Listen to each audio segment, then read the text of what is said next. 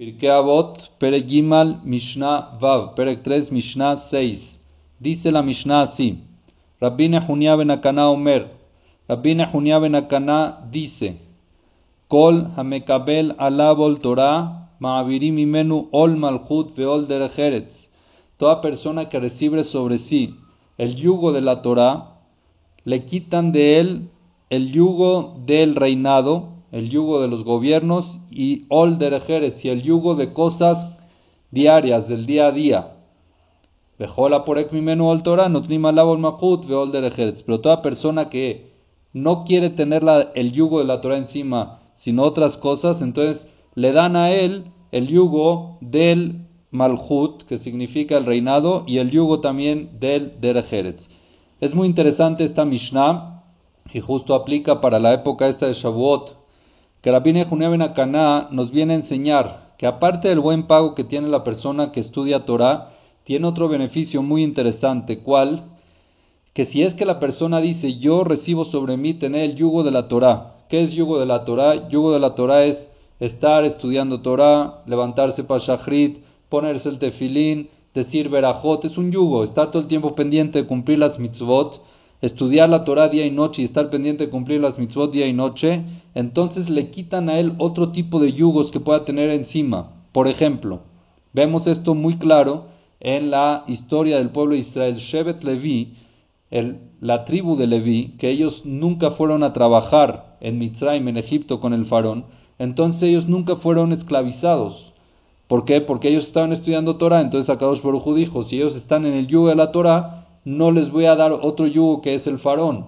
Pero todo el pueblo de Israel que sí fueron a trabajar pensando de que eso es lo correcto que tienen que hacer, al final, bueno, ustedes no quisieron estudiar, prefirieron el yugo del trabajo, entonces ahí está, tomen su yugo de trabajo. Y así se salvaron Shevet Levi de la esclavitud. ¿Ok? Entonces, al igual también le quitan de él el yugo de Erejeretz. ¿Qué quiere decir el yugo de Derejeretz? Dice el Meam Loez, que la persona no va a necesitar preocuparse y ocuparse y esforzarse mucho para su parnasá. No va a necesitar eso.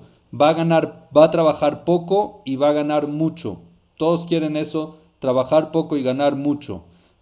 ¿Cuándo aplica eso y cuándo funciona así? Cuando la persona recibe sobre sí, demuestra que él quiere tener encima de él el yugo de la Torah, que para él la Torah es prioridad, que para él su estudio es prioridad, entonces Dios le quita todos los demás yugos que puedan tener extras. Pero al revés, la persona que le da prioridad a todas sus cosas y a la Torah la deja de último, entonces ¿qué pasa? Dice el Meam Loez.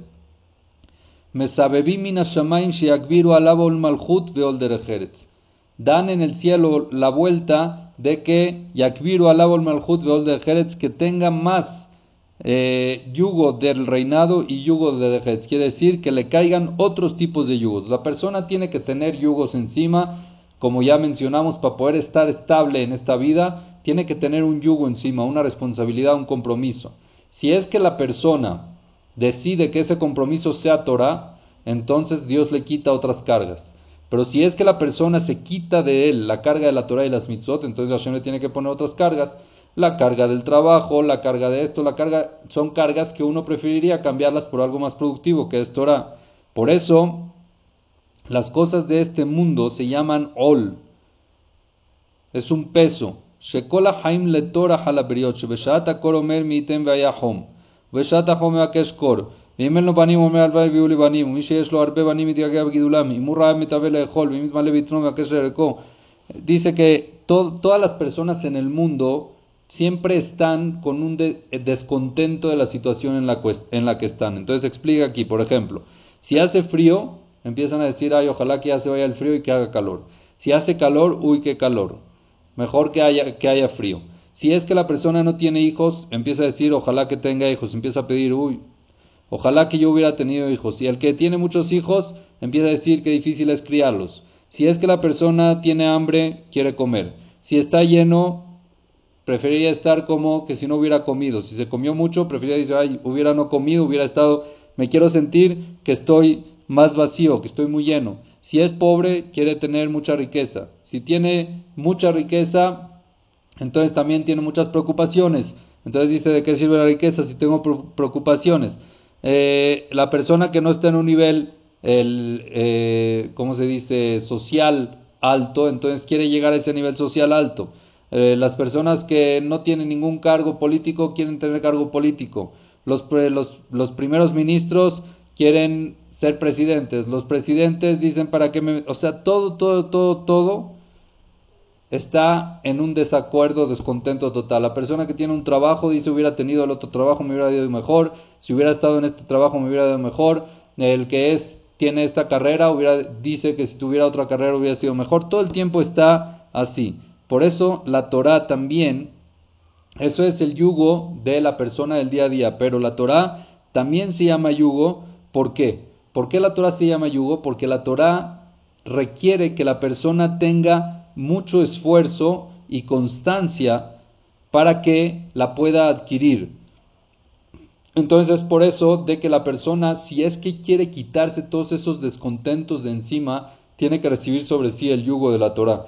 Cuando uno recibe ese yugo, entonces se le empiezan a quitar esos descontentos y empieza a estar contento con lo que tiene, a valorar lo que tiene, a no sufrir por lo que no tiene, se le quita la envidia, se le quita el enojo, todo lo demás, la Torah cambia a la persona. Pero para poder adquirir la Torah, la persona es importante que se esfuerce, que tenga esfuerzo y dedicación en lo que es la Torah.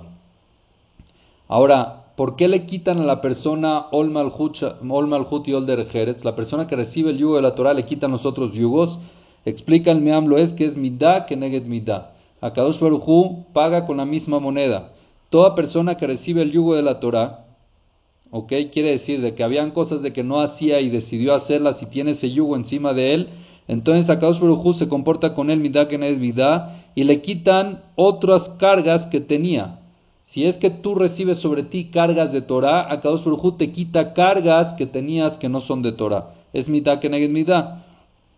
¿Ok? Al igual al revés. La persona que decide, no, esto yo ya no lo voy a hacer de Torah, que se quita esa carga de Torah encima, entonces Akadosh Baruj le pone otra carga que no sea de Torah, porque tiene que estar la carga siempre estable. Entonces, por eso es muy importante de que la persona tenga sus yugos bien concretos y que sepa que los tiene y cumplirlos y dedicarse a ellos para que Hashem no le ponga otro tipo de yugos que uno no preferiría en verdad tenerlos.